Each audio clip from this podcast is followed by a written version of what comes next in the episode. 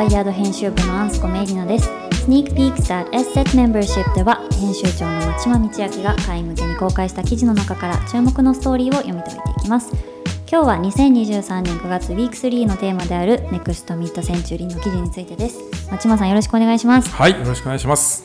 えー9月21日に発売する最新号の特集に合わせて今週の SZ では NEXT Mid Century をテーマに掲げています。ゲストとして最新号の責任編集を務めたワイヤード日本版エディターアットラージでワイヤードサイファイプロトタイピング研究所の所長である小谷智成さんにも来ていただいてます。小谷さんよろしくお願いします。はいよろしくお願いします。ではそのワイヤード US 版の創刊から30周年日本版がリブートして通算50号っていう節目のタイミングで30年後の未来の様相を空想した特集になってますがその改めて読みどころっていうのを小谷さんからまずはご紹介いただきたいなと思います。はいえっ、とそうですね創刊30周年じゃなくて、えっと創刊50号えー、と日本版の方がまずはそっちの話を軽くしたいんですけれども、えー、とそれは軽く話をしたいんですけどと言いつつ松島さんがエディターズレターで語ってくださっていて、でねあのーなかなか予算コストが限られている中でカタカンノンというそうだね。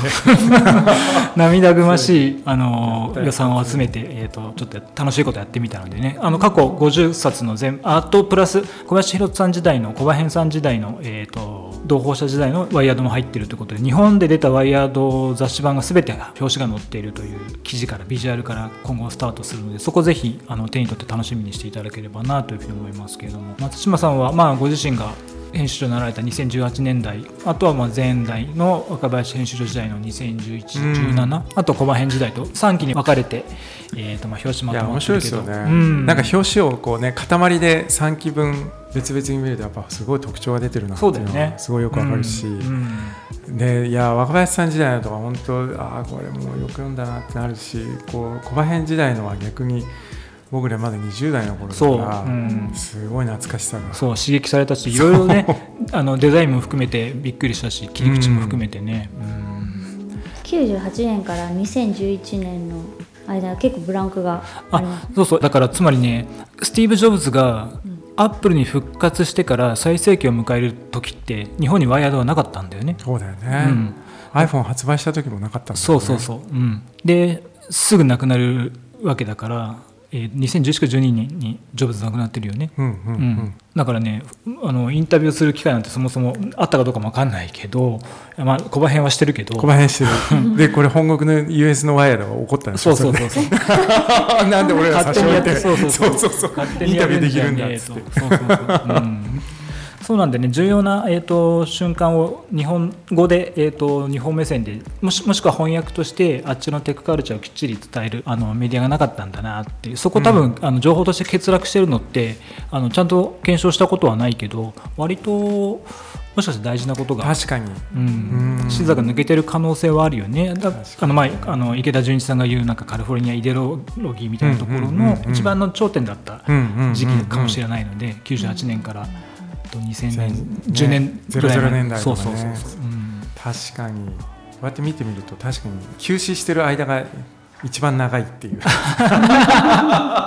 第1期よりも2期よりも3期よりも長いっていう、そうね。でも今回本当いつもよりなんかページ数もまた多いですし、ネクストミッドセンチュリーというテーマを割と早くに小谷さんが出してくれて、もう半年以上前からそうね、うん。うん。結局最初に出したものからブレずに最後まで使ったキーワードかなというふうに思っていて、まあ、2050年を考えるって、まあ、僕らも SF プロタイピングやってるからよく軽々しく使ってるけど、それって一体どういうことなのかなって引いてみて考えた時に、そうか50年代って世界的に言うのかどうかわからないけれども少なくとも日本だと、まあ、あるゾーンではミッドセンチュリーって言い方をされていて、で確かに通常ミッドセンチュリーって言った時の1950年代ってまあ引いて考えればアメリカの白人男性による価値観が前傾化されていた、まあ、とはいえいろんなものが軍事例えば軍事技術化が転用されてあの FRP っていうあのプラスチック成形合成のプラスチックの技術ができてそれを、まあ、例えばチャールズ・イームズみたいな人たちが、えーとデザインに落とし込んでどんどん民主化されあのデザインが民主化されていったりだとかもっと言うと,、えー、とエルビス・プレスリーが、えー、とデビューしたのが55年で、うん。まあ、ロックンロールが誕生したと言っていいのかな、うん、でそこからまあビルボードができたりとかしてポップカルチャーが生まれていったりとか、まあ、同時にあのその裏コインの裏側としてケルアックみたいなあのカウンターの人、まあ、大大なり小なりカウンターが生まれた、あの時期だったのかなっていうふうに思うんだけれども。ストリームとカウンターっていうもの。うん、そういう意味では多様性が生まれたと言ってもいいのかもしれないけれども、うん。うん、でおそらく今日のテーマになってくるんだろうけど、えーと、とでもさっき言ったみたいに基本はアメリカの多様性だしもっと言うとアメリカの白人男性の目線から見た多様性だったわけでで次のミッドセンチュリーあのつまりネクストミッドセンチュリー2050年代は多様性じゃなくて多元性っていうものがいろんな形であの花開いている時代になるにはどうしたらいいのかなっていうものをなんか考えてみましょう。予測ではなくて、えーと、空想してみましょうっていうことで、まあ、2000あのネクストミッドセンチュリーっていうキーワードというかあのめちゃくちゃいいですよね、うん、このねキーワードもそうだし。まあね本当一応30周年だからまあ、30年前からのことをちょっと冒頭のところでその型観音で振り返りつつ、うん、ここから30年後っていうのがその2053年っていうことなので、ね、っていうことでもう特別号として出てるんですけれども、まあ、今回 S セットもねあのこの「Next Mid-Century 2050年多元的な未来へ」っていうのに合わせて週のテーマを作ってみたってことですよね、うん、では早速その注目記事の読み解きの方に行きたいと思います。えー、まず町間さんの今週のセレクトの1本目はアフロフューチャリズムを体現するプリツカー賞建築家が見据える未来という記事です。アフリカ系の建築家として初めて建築の最高峰であるプリツカー賞を受賞したディエベド・フランシス・ケレへのインタビューのようですけどあのケレさんという方どういう方でこうどんな建築をこれまで手がけてるんですか、はい、あのこの記事あのインタビューで出てるんですけどそのケレさんという方はブルキナファソという西アフリカでこう生まれて、まあ、ドイツで育った方らしいんですけれども、まあ、去年ですね2022年にそのプリツカー賞という、まあ、なんか建築界のノーベル賞みたいに言われているものだと思うんですけれども、うん、まあ、それを受賞したっていうことででそれがこうアフリカ系の方では初めてらしいんですよね。うん、あので、まあ、それのインタビューが、まあ、なぜじゃあその建築家のインタビューがこのネクストミッドセンチュリーに入ってるのかっていうとまさにさっき小谷さんが言ったようなその多元的な未来っていうものを作っていくものの一つのこう足がかりとなるその文化のその多元性っていうのかな。なんかそういったものがを、まあ、建築界で、まあね、表向きに見たってそのアフリカ系で初めてですっていうことだけでもその多様性みたいなものでもそうなんだけれどもやっぱりその中ですごく彼自身がやっぱりそのアフリカ建築ってものをこうの伝統ってものと、まあ、彼がその、まあ、ドイツとか欧米で学んできたその最新の建築技術っていうものをこううまく融合しているっていうところが面白い、まあ、注目されているところなんですよね。で、うんうん、彼自身はやっぱりそういう一つのその方向性としてこうアフロフューチャリズムっていう言葉を出していてでこれあの結構今回の本誌でも一つのまあキーワードになっているものだと思うのでちょっとそこら辺を小谷さんにちょっとこう聞いていきたいなとこう思っているんですけれども、はいはい、アフロフューチャリズムあのまさにあの今回、えー、ジェミシンさんというあのアメリカの、まあ、ブルックリン在住の黒人女性の、えーと、SF 作家の方に、えーと、日本の高山羽子さんあの芥川賞作家で、はいはい、僕たちもすごくあの SF プロトタイピングでお世話になっている、ね。はい彼女ですけれどもにインタビューをしていただいて、うん、その中で1個はあのアフロフューチャリズムの話も聞いていただいてるんですけれどもアフロフューチャリズムって結局あれなんだよねジェミシンさんが言うには、まあ、あの私はそんなにあの詳しく語れなくてもっとちゃんと語るべき人がいるんだけどっていうエクスキューズのもとに語ってらっしゃるけどあのそれをさらに平たく言うと多分文化面におけるブラック・ライブズ・マターだよね簡単に言うとね。はいはい、えーと、だからつまり、あの実社会では命張って体張って実際戦ってる方々もいらっしゃって。の一方でそうじゃなくて、えー、文化面芸術面ないしは思想面でどんどんオルタナティブを出していく。で自分たちがルーツで自分たちがあの宇宙観というか未来観だったり宗教観だったり、えー、と自然観みたいなものを出す、世界観のエンターテインメントだったりあの芸術作品みたいなのも出していく。それがアフロフューチャリズムの流れで。やっぱりその時にやっぱり SF っていうものが一番相性がいいということで SF 作家の方がよくあの使われたりとか、うん、あの結果としてまあ一番分かりやすいのはあのブラックパンサーだと思うんだけど、はいはい、マーベルの映画の。あれまさに、はい、そうそうそう。なんかこうアフリカ的な世界観の中ででもめちゃくちゃ未来的な装備というかそうそうそう。暮らしをしてる。そうだね、うん。サイエンステクノロジーとスピリチュアルなところだったりとか、うん。ちょっとトライブっぽい話だったりとか、はい呪術っぽいところが入っていて、でそれはやっぱりあのおそらくだけど白人的な世界観宇宙観では出てこなかったりするものだったり東洋的なものとももちろん違うしでもそういったものがポップカルチャーに乗って広まっていくっていうことでそれが自然になっていくことまあポップカルチャーのいいところってそういうところだと思うんだけれどもその時はなんかルーツとして西欧的な価値観もっと言うと男西洋男性的な価値観じゃなくて違うものがあるうんっていう意味ではすごくアフロフューチャリズムっていうのは大事だし、うんそこからあの建築家の人たちあとしてそういう影響下の中から出てきたものがやっぱり建築ってある種土着的なものだったりとか、はいはい。あのするところってあるじゃないですか。ね。部材をいっぱい使わなきゃいけないから、うん。そこの現地のものを使うのが一番コスト的にも安いわけで、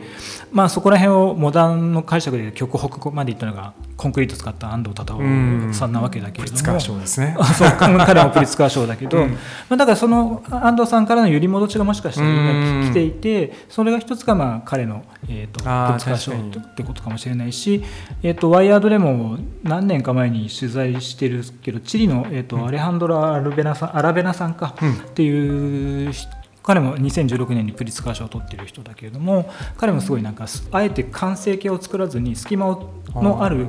完成しない建築ってものを作ってそこにだからそこの暮らしてる人たちの文化というかあのいろんな生活が入ってきてそこで生まれるっていうような建築をやってる人なんだけれどもやっぱりそこには土着のものがどうしても入ってくるわけだからやっぱり押し付けられたモダニズム度量衡は一緒じゃないと建築は当然できないと思うけれども、でも文化だったり、えー、と装飾だったりっていうものはおそらくあのいろんな形で建築ないし都市設計にもどんどんどんどん、うん。あの広がっていくとかあの入り入れ込んでいけるはずだから建築とか都市もどんどん多元的なものになっていくと、うんうん。もっと楽しくなるよね。ですよね。ってことだよね。なんかそういう意味では本当に多面的にっていうか単なんていうのかなそのカルチャーから始まってでもそうやって建築とか都市っていうものでも本当に進んでることが分かるすごいインタビュー記事だなと思って今回取り上げたんですよね。ケリさん自身もかなり自分たちの視点でちゃんと建築とか未来を描けてるかみたいなところは結構問題視されていたそうなんですよ彼はね結構はっきり言っていて、うんそのもう、えっと、アフリカの建築家は西洋の模倣をするのをやめるべきだと。うん。もうそれを声を大にしてこう伝えたいっていうことを言っていてなんかこう独自性みたいなオリジナリティっていうのかな、元の言葉が欧米諸国のみで生まれるものだと考えられがちな風潮にはうんざりしてますみたいな。かなりそこら辺はそのヨーロッパ中心主義に対するやっぱりカウンターっていうことをまあ意識してやっているしでもそれでねあのなんだろうアフリカ諸国でもたくさん作っていて、まあ、それこそ自分の生まれ故郷なのかな？あの学校を作ったのがそのそのニューヨーク・タイムズでうん。その戦後最も重要な建築の一つに選ばれてるんだけど、でも欧米でもたくさんミュンヘンとかいろいろ作ってるみたいなんで、なんかそういう意味ではねなんかたただ単にローカリティにこだわるっていうだけじゃなくてそのローカリティみたいなその土着性そのバナキュラー的なものを取り込みながらでももう一回それを世界に開いていくっていう意味では、なんか面白い動きされてるなと思いました。先ほど言ったその学校建築なんか典型的なんですけど、うん。あの小谷さん言ったようなその土着のなんかね泥とコンクリを混ぜた部材作ったりしてるんだよね。うん。でなんかそういうものが、まあ、結局なんていうの狭い意味でのサステナビリティみたいなものでも、まあそういうそういうものの方がいいしでもそれと何だったっけなパッシブ換気みたいな、うんまああのね、そういうのってドイツって多分すごいパッシブ建築みたいなのすごい進んでると思うんだけれども、そういう欧米のテクノロジーというかあの考え方とそういうこうローカルの考え方とかあとやっぱりそのアフリカのその元々の文化だとなんかそういうのみんなで泥とかなんていうのを作ってうん。コミュニティで作るとかさまあ昔はなんかアメリカとかもそういうの日本だってあったかもしれないけどさなんかそういうものを作ってきたりとかなんか国会議事堂の建築あの写真事例いっぱい載ってるんでぜひ記事も見てほしいんですけれどもなんかアフリカってもともとこう大事なことをみんなが集まって木の下に集まってみんなで決めるみたいな文化がそもそもあったらしくてだからその国会議場もすごいね木がうわーってせり出してるようなそう印象の建築にしていたりとかなんかあのすごく本当マテリアルみたいなところからそういう文化のそのナラティブっていうところまであのすごくあの生かされた建築スタイルなんだなっていうのがあって、それで言うとあれだよね。ちょうど僕ら僕と松島さん同じ同世代だけど、うん、あのね、段階ジュニアで本当に学校小中でさあの人が多くてでも本当、ね、でも考えたら多分同じような校舎で全然、ね、あの場所違うけど、うん、うん、そういった意味で言うとあの学び屋にそうやってあの土着性とか、うん、あの自分たちのアイデンティティとか刷り込まれる空間で学べる子たちっていうのは、まあ、ちょっと羨ましい、羨ましいですよね。はい、何かあのプリツカー賞調べたら、あの日本人とアメリカ人が同数で一番多いらしいんですよ今まで。だから日本人って随分たくさん取取ってる取ってる。ね、だからやっぱりまあさそれこそ安藤さんみたいにコンクリ使う人もいるけれども、うん、まあそのバンさんみたいとかあのね、ね、木とか、うん、たくさん使ったりとかってやっぱり割とその土着性を含んだ建築って日本ってやっぱりすごくこう、うん、ね、そういう意味では建築家の方々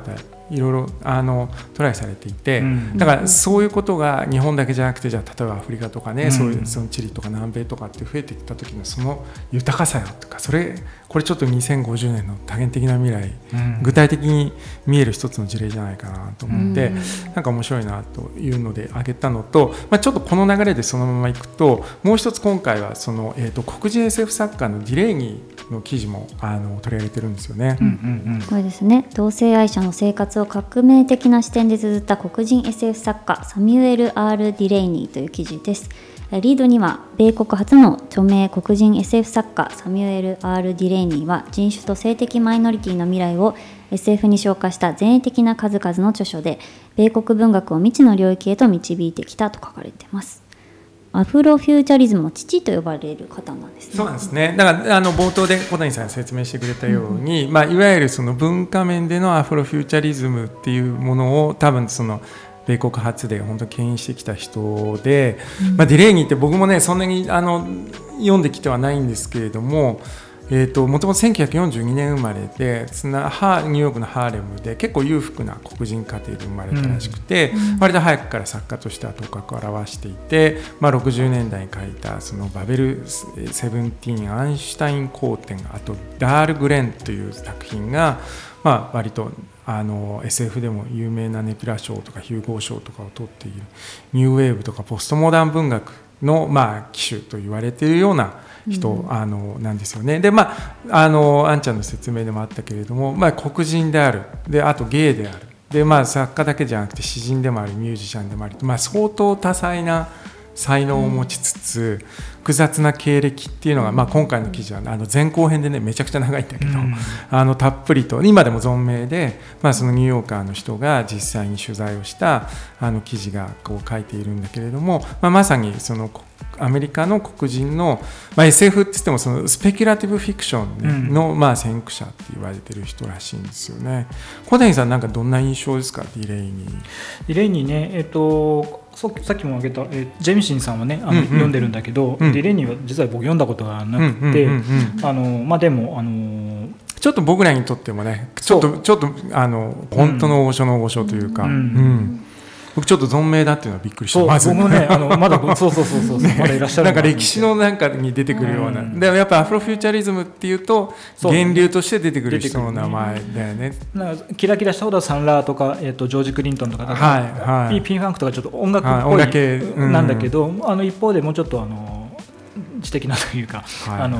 文化系だと一番最初に出てくる名前でね、うん、うん、そこら辺が今融合してるのがもしかしたらジャネール・モネーかもしれないけれども、そうですね、うん、まさにあの今回の文学とっていうことそう記事でもあのモネーなんかも出てくるし。うん、あとやっぱりそれが黒人だけじゃなくて例えばウィリアム・ギブスンとかがめちゃくちゃそれで、うん、あの影響を受けたみたいな話もこう出てきたりして、うん、まあ、あの狭い意味でも SF にすごく影響を与えたし広い意味で言うとやっぱりその多元的な未来っていうものに対して、うん、まあかなり革新的なというか、まあ、だから彼あの 改めてこの半世紀みたいな読ませると、まあ、めちゃくちゃ正義も奔放でもうもうなんかその50年代60年代のことを考え、まあ、そうやってカウンターの動きは出てきたけれども、うん。それでもねそのマイノリティを何何個か重ねたようなこう、うんうん生涯の中でやっぱりそこをこうある種戦ってきたし自由になんか奔放にそこをなんか乗り越えてきてでもそれを作品に落とすことによって多分多くの人にとってなんだろうな小谷さんよくスペキュラティブフィクションっていうことを言うけれど、うん。まさにこう今ここ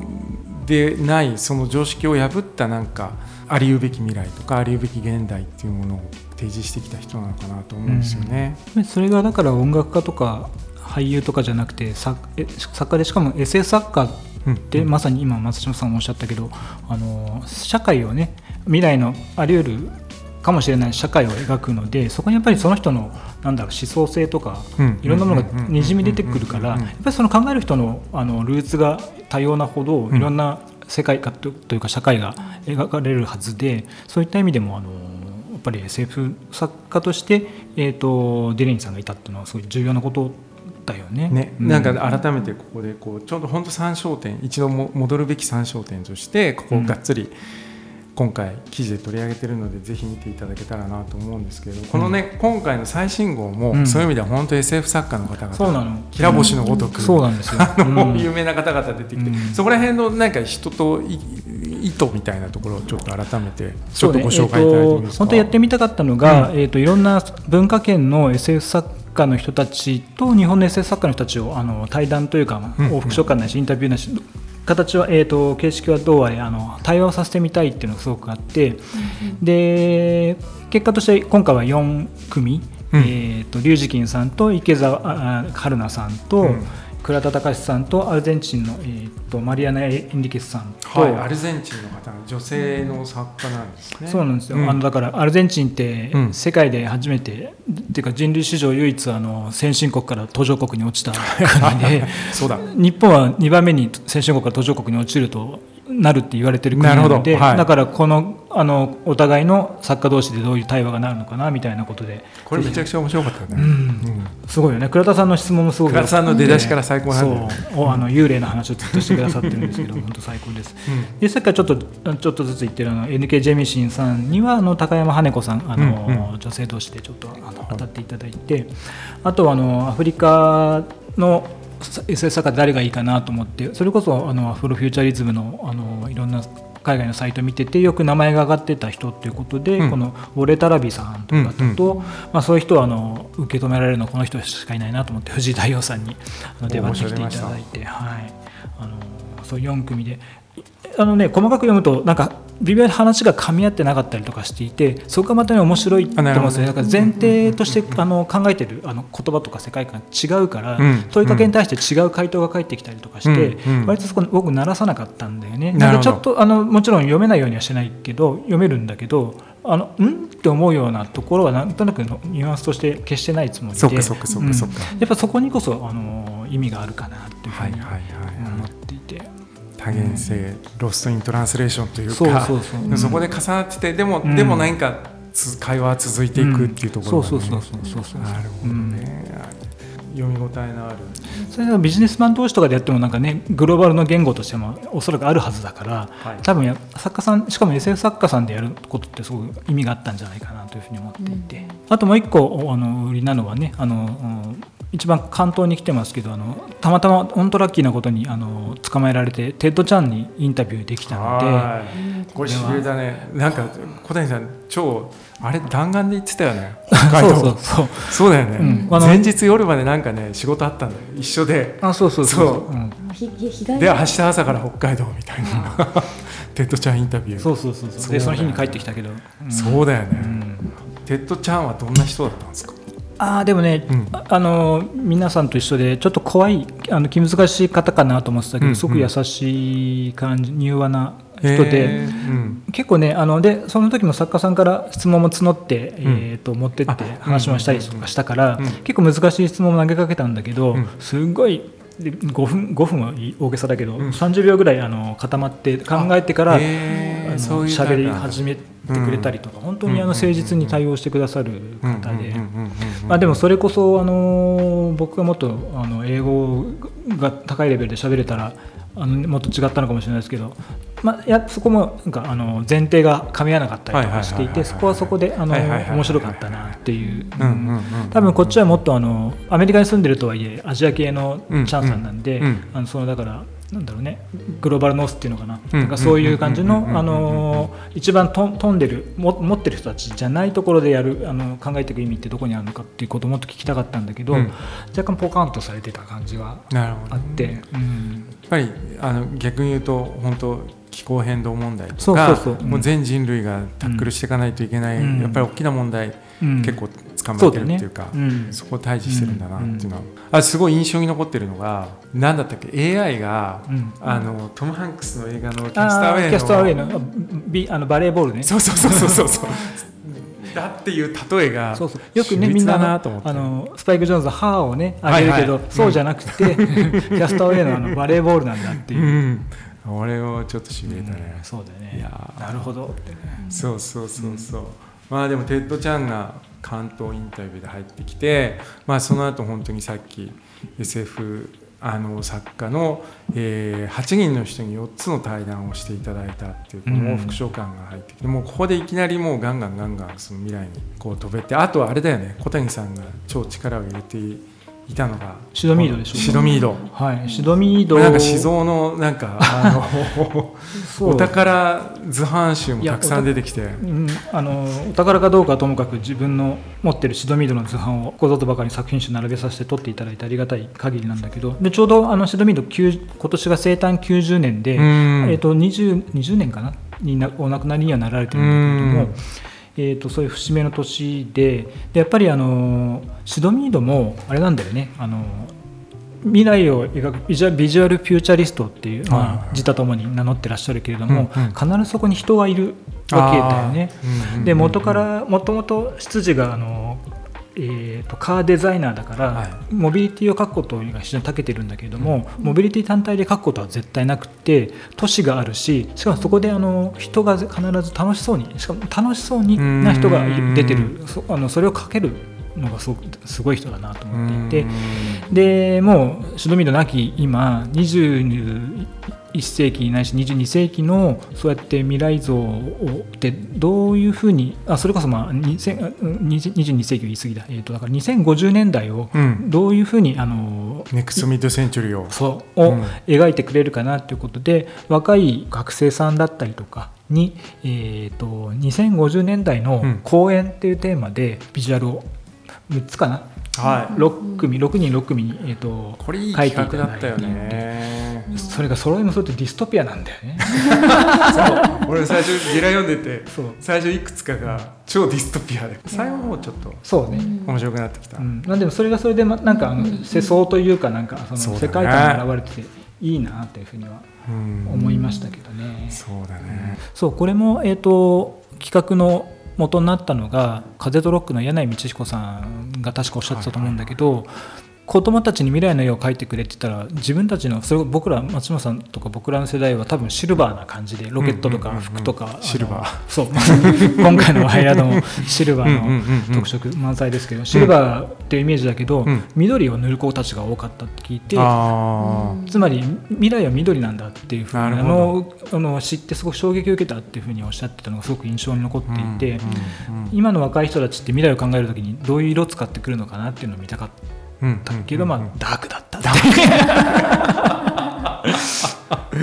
まあどんなダークな中に何が書かれてるのかねぜひ本誌を見て、ね。手に取って見ていただきたい、はい。確認していただきたいですけど。ありがとうございます。すっかりちょっと本誌の話になっちゃったけど。はい、ぜひね9月21日発売ですので書店等でパラパラあのめくっていただいたりごご購入いただきたいなと思うんですが、えー9月ウィーク3はこれ以外にも動物は未来を予測しているという記事やブラックミラーのエピソードランキングに関する記事も公開していますのでぜひチェックしてみてください。最後は編集部やゲストのおすすめを紹介するワイヤードレコメンズコーナーです。はい、えー、と今週は、えー、と今、あんちゃん言ったようにブラックミラーに関するね、えー、とブラックミラーの全エピソードランキングをワイヤードの US 編集部がわっと出した記事を取り上げているんで、まあ、この中からおすすめのエピソードを一人ずつこう上げていきたいなと思うんですけれども、えーまずはゲストの小谷さん。あ僕ですか。はい。はい、お願いします。えっ、とね、僕、あーこうやってあの一覧になってると、というか、シーズン、多分シーズン3は全然見てないのかな、全部見てるわけじゃないんだなと思って、あと楽しみがまだ残ってたと思って、嬉しかったんだけど、うん。僕はね、15位にランキングされてるあのハング・ザ・ DJ っていうあの名前からしてこれスミスの「えーとパニック」っていう曲の、えーとサビの部分の歌詞の曲なんだけあのタイトルなんだけど、あそれ見てだからあれブラックミラーって全部曲名のタイトルだったのかなと思って調べちゃったけど多分おそらく違うと思うんだけど。ああ、そうね。あであえっ、とそうかネタバレはできないな。えーと 難しいですねそう あのねあまあまあ特に僕とか松島さんなんかは SF プロタイピングの仕事もしてるから割とブラックミラーで出てくるネタってまあ一度は考えたことあるというか、うんそんなにびっくりすることはないじゃないですか、これも別にびっくりはしないんだけど、逆にあのウェルメイドな感じの恋愛ドラマになっていて、でそっかと思って今回話すんで調べたら、えっとディレクターの方が、えっとね、ゲームオブスローンズとかソプラノズとかセックスシティとかだからあのずっとアメリカのドラマを作ってる割と手だれのベテランの方だったので作りもすごくうまいんだよね。あのーブラックミラーって、ね、俳優はべみんな無名の人たちが多いし正直予算もそんなないと思うんだけど、でその中で頑張ってる話が多い中でこれはあのアイデアもまあまあ面白いしネタ僕は正直始まって10分ぐらいで結論っていうかオチが分かってその通りだったんだけど。あのっていう意味でも楽しかったんだけど、うん。まあ、でもねすごくあの深海誠的な感じもあったりとかして。おすすめの回です、ハングザ DJ。で、あのなななぜハングザ DJ なのかっていうのは、うん。最後に分かるような分かんないようなで、えー、と歌詞を見て、森氏がどういう思いで84年ぐらいだったかなに書いた記あの歌詞なのかっていうのをもう一回思いを馳せてもいいのかもしれないああ、いいですね。あなんかという意味で。そうブラックミラーこうちょいちょいやっぱりなんかイギリスだなみたいなそうそうそうそう。がいっぱい出てきて、うんそこがいいよね、またね、ちょっと。そうってことはリーズの、まあ、あの最後にあったとかリーズなのかとかあのロンドンじゃないのかとか思ったりとか。いやでも自分のために用意されたデートに行く話から死と同意に関わる複雑なモラルがどうつながるか自分は見てないのですごい楽しみ僕も見てないからちょっと楽しみに。はい町山さんははい、僕はですねこのあの記事の中では5位に出ている「殺意の追跡」というシーズン3の第6話ですね。でこれあの記事にあるから言っちゃうんだけれどもサディスティックな殺人計画に殺人ロボット鉢が手を貸すというプロット。何がいいかって別にこれあの話がっていうよりも、まあねそれこそロボット鉢みたいなさワイヤードでもさ、あの受粉するために、うん。あのそういうの作りましょうみたいなもうすでにあるから、まあ、話としては分かりやすいんだけど一つは最近うちになんか蜂出るんだよね。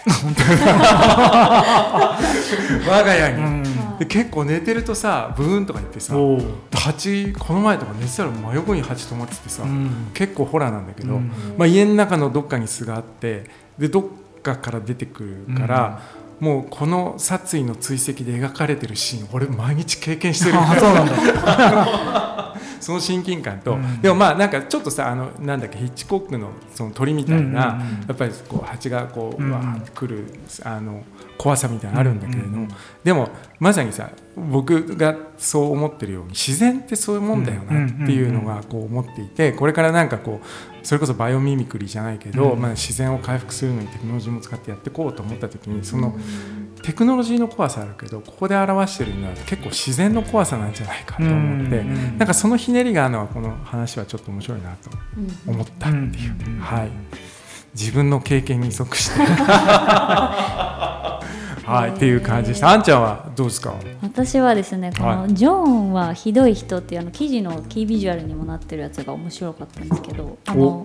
まずこのストリームベリーっていううん。ネットフリックスみたいなストリーミングサービスが軸になってて、うんうん。それでストーリーが展開していくんですけど、まあ、それをなんかネットフリックスで見る面白さみたいなのもまずあるんですが、内容がちょっと性格の悪い女性がいてその人がなんかの人生とか生活がどんどん。コンテンツになっちゃうんですよ、このサービスでストリーミングできちゃうみたいな。でちょっとこの女性困ってうん訴えられないかとか思うんですけど、うん利用規約に同意してるから訴えられませんと、はいはい自分がコンテンツになってもいいはい。ですもうネットフリックスに自分の生活ダダ漏れになることをあなたはもうサインしてると。はい、うん。っていうのででじゃあ今度どうするかってなってじゃあその動画内で自分の役を演じてるあの役者さんが演じたくないような。サルマハイクが演じてるね自分ね。あそうですそうです。なんかあのそれであのなんて言うんでしょう。突飛なことをやったら役者さんが怒って辞めるんじゃないかっていうのでやったりもするんですけど、役者さんの方もあの肖像権売っちゃって、自分じゃない要するに AI が生成されて、うんあのいるので自分が演じてるわけじゃないと。は同意してるから訴えることができないみたいな話とかはいがはい。あって、どんどん今もうバ自分のバーチャルモデルとか作っちゃってるモデルの人とか気をつけた方がいいって話だよね。ですよね。そうなのだよね。で、ワイヤードでも割とその生成 AI をめぐるハリウッドの話とかいろいろ記事で取り上げてますし、あもしかしたらあり得るかもしれないっていう怖さと、改めてなんかネットフリックスとかの利用規約とかもよく読まないこれさ この回のさネット規約のやつさ、弁護士がプリントアウトして持ってきてさ本当にさ5センチぐらい分厚いんだよね。ね。この中に書いてあるから。読んだみたいな誰も読むわけないじゃんみたいりな、ね通さないですよね。まあそこのね怖さあるよね。もう一回ちゃんと見なきゃって思う自分とでもやっぱり読まないかなみたいな自分がいたりして、そういうちょっと怖さもあ感じるスりえべき未トーリーでした来だな。これはあれですね。11時に挙げられている今回シーズン6の第1話ですね、うん。最新シリーズのジャパンでぜひちょうどこれ撮ってるまあだからこうこのストリーミングが出た時には公開されてるかもしれないです。けど池田純一さんがねあのチャーマンズのうんうん。リレあのシリアリティプラスを。ブックレビュー書いてくださってるんですけどその中でもあのシミュレーション仮説の一つとしてうん。これ例に挙げててこの話を、うん。じゃあそれも合わせて読めば複合的にうん。リアリティプラスはちょっと僕も入れあるから嬉しいなちょっうんとね。今週これ聞いてる人たちはもう上がってる。そうだねじゃあぜひ、はい、では松島さん、小谷さん、本日はありがとうございました。ありがとうございました。ね注目のストーリーを編集長が読み解くスニークピークス at SZ Membership は毎週土曜配信です。ワイヤードは変化し続ける世界を理解するための情報とアイディアの源泉であり、カルチャーからビジネス、科学、デザイン、ライフスタイルに至るまであらゆる側面に光を当てる未来を実装するメディアです。有料サブスクリプションサービスワイヤード SZ メンバーシップでは厳選された記事や編集長のレター雑誌のデジタル版イベントなどとしてインスピレーションと知的好奇心をお届けします。Spotify の Q&A や SNS でご感想などお待ちしてますので来週も楽しみにしていてください。